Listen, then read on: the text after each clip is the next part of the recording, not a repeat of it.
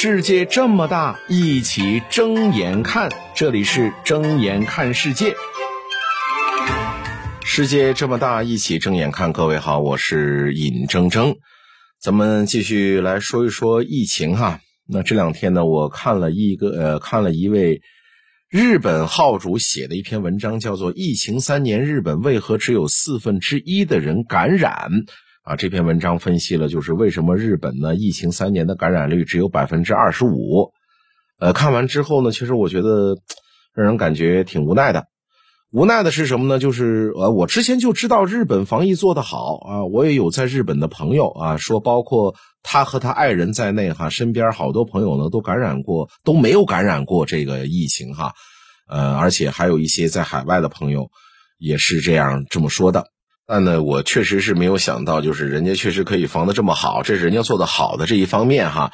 呃，其实国内的这波的疫情到现在的话呢，我的一些个人的这些海外的朋友哈，都有点吃惊，说这个，哎，你为什么这个就一放开，马上这个咱们中国的这个传染哈，会传染成这样啊？有点吃惊啊，他们就觉得。同样是共存，那比起中国的防疫结果来讲的话，目前来讲，那简直就是一个天上，一个是地下啊，还要是地下室的那种地下。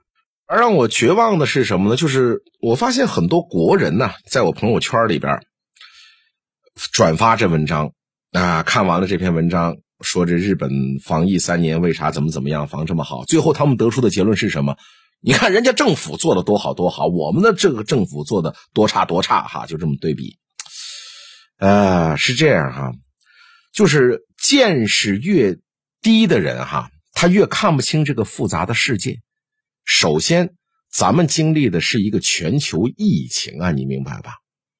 他看不清这么复杂的这个世界，他以为非黑即白，就好跟不好，就就是不应该做得好就不感染，做的不好就感染哈，就像小孩一样。那他现在呢，看的这个世界这么复杂。他理解不了，他怎么办呢？他就要归咎于一个替罪羊，啊，就是因为他的错，所以没做好，所以弄成这个熊样。你看如何如何的，这就喜欢是这样。然后呢，更加的，就是让自己呢心安理得的浅薄的去活着，因为他找到替罪羊了嘛。当然，你说。你去评价说人家政府做得好，咱们政府呢做的可能有点不好哈。这个怎么说呢？也不能说完全不对，但是咱们就不能展开说了哈。我想说的是什么？因为你说政府做的如何如何不好，这没意义呀。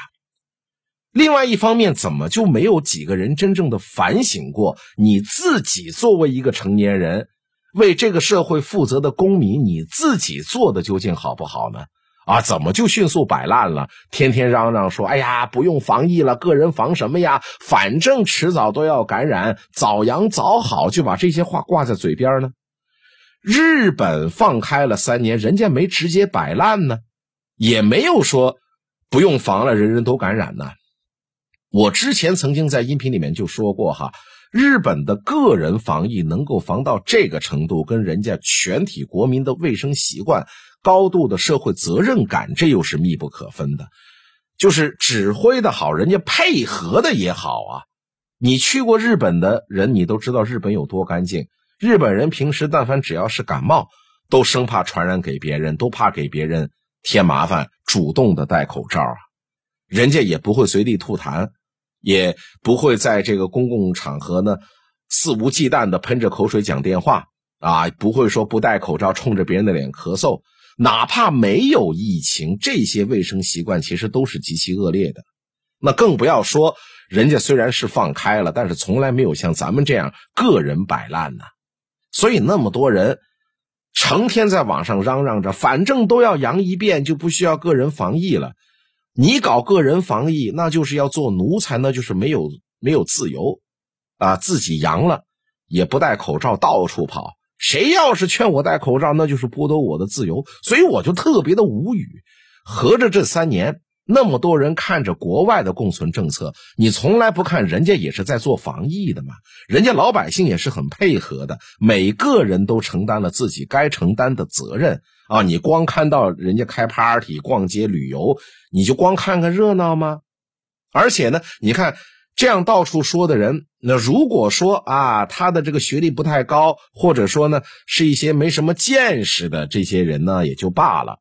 他们是一群是一群呢自诩为他们是精英啊，读过书、有知识、有文化的人啊。之前咱们这儿防疫都是靠国家管的太严格了，大家不满意。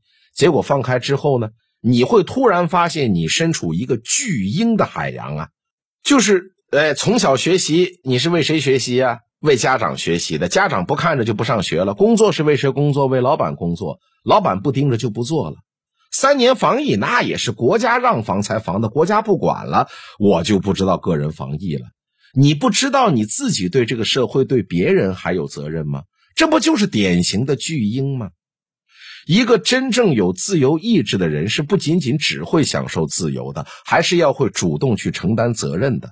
但是很多人呢，他真的没有经过自由意志的训练，没有培养起真正的公民意识。就他们只要享受自由的那部分，而且还不需要为任何他人着想，这是我的自由，啊，为他人负责那部分他们也不想，因为这是我的自由。说白了，这其实不是公民，这就是巨婴。说句不好听的，且不说什么政治政策哈，咱们就说中国人这卫生习惯、行为习惯、这个公德心、这个公民意识、这种责任感，你看。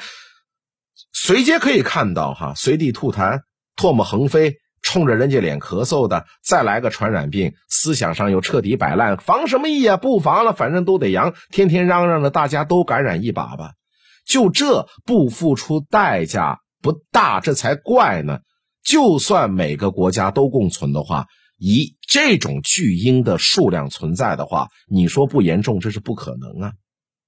被管着的时候，他是个巨婴；放开了，也一样改变不了巨婴的本质。而且很多人呢，没有意识到他自己是个巨婴，光看到人家那儿享受自由，你没看到人家对社会、对他人的责任感吗？